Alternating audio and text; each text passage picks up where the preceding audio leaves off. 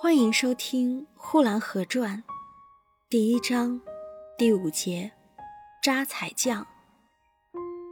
东二道街上的扎彩铺，就扎的是这一些，一摆起来又威风又好看。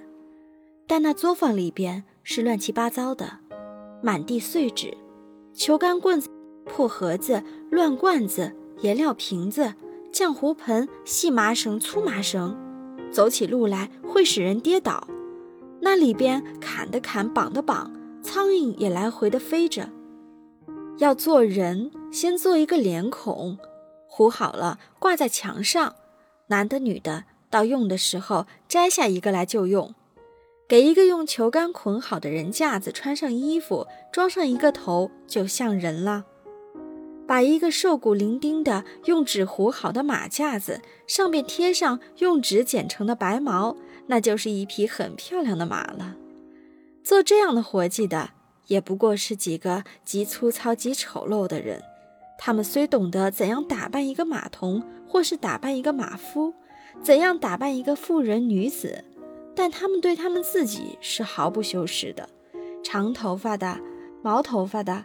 歪嘴的、斜眼的、赤足裸膝的，似乎使人不能相信，这么漂亮、耀眼、炫目，好像要活了的人似的，是出于他们之手。他们吃的是粗菜粗饭，穿的是破烂的衣服，睡觉则睡在车马人头之中。他们这种生活似乎也很苦的，但是一天一天的，也就糊里糊涂的过去了。也就随着春夏秋冬，脱下单衣去，穿起棉衣来的过去了。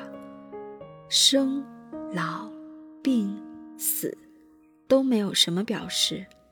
生了就任其自然的长去，长大就长大，长不大也就算了。老，老了也没有什么关系。眼花了就不看，耳聋了就不听，牙掉了。就整吞，走不动了就瘫着，这有什么办法？谁老谁活该。病，人吃五谷杂粮，谁不生病呢？死，这回可是悲哀的事情了。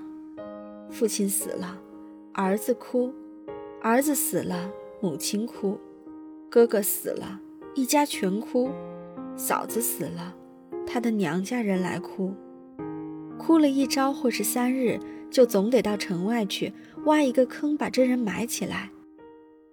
埋了之后，那活着的仍旧得回家照旧的过着日子，该吃饭吃饭，该睡觉睡觉。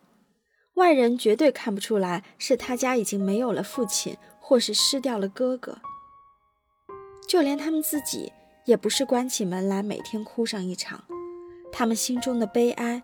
也不过是随着当地的风俗的大流，逢年过节的到坟上去观望一回。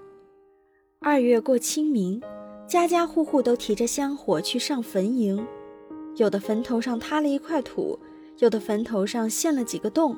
相关之下，感慨唏嘘，烧香点酒。若有亲近的人，如子女、父母之类的，往往且哭上一场。那哭的语句。数数落落，无疑是在做一篇文章，或是在诵一篇长诗。歌颂完了之后，站起来拍拍屁股上的土，也就随着上坟的人们回城的大流，回城去了。回到城中的家里，又得照旧的过着日子。一年柴米油盐，浆洗缝补，从早晨到晚上忙了个不休。夜里疲乏之极，躺在炕上就睡了。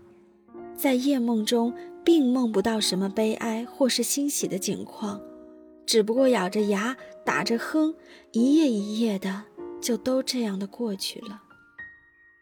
假若有人问他们，人生是为了什么，他们并不会茫然无所对答的，他们会直截了当的、不假思索的说了出来：人活着是为了吃饭穿衣。